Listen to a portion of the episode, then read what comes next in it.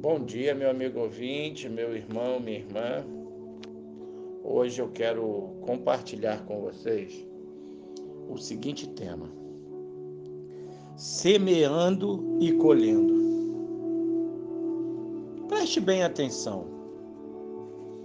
A Bíblia, a palavra de Deus, é formada por dois grupos de livros. O primeiro grupo está no Antigo Testamento o segundo grupo se encontra no Novo Testamento, escritos em épocas e lugares diferentes. Estes testamentos se complementam harmoniosamente. O Antigo Testamento é o grupo da semeadura, colhemos aquilo que plantamos, e a regra da lei. O Novo Testamento é o grupo da graça, somos amados por Deus, que pode nos fazer colher o que não plantamos. Como regra geral, a lei da semeadura funciona. Não devemos colocá-la acima da graça ou acima de Deus. Não devemos ignorar também o mal. O mal é algo real que pode impedir que colhamos frutos bons dentro tendo plantado boas sementes.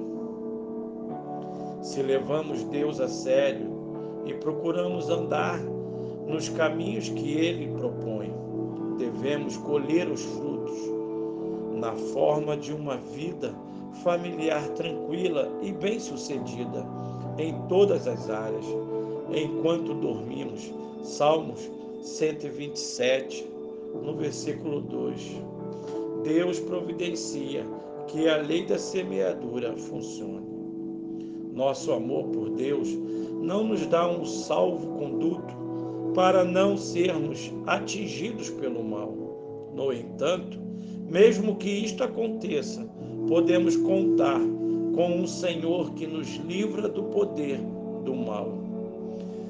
Livramento que Jesus mesmo nos ensina a pedir. Salmos 127, versículo 1, nós lemos: Se o Senhor não edificar a casa, em vão trabalham os que edificam. Se o Senhor não guardar a cidade, em vão vigia a sentinela. Ainda para pensar, todos queremos ver nosso trabalho tocando outras pessoas de uma forma positiva. E enquanto trabalhamos, visamos um objetivo digno.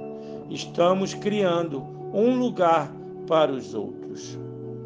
Ah, meu amigo, meu irmão, se você tem a oportunidade de também, através da palavra de Deus, semear na vida de outra pessoa, semear numa terra fértil, uma terra que necessita do amor da graça e da misericórdia do Senhor.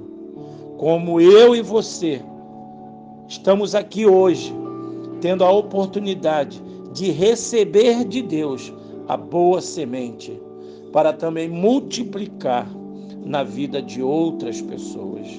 Que Deus te use, que Deus te abençoe e que você seja verdadeiramente um semeador.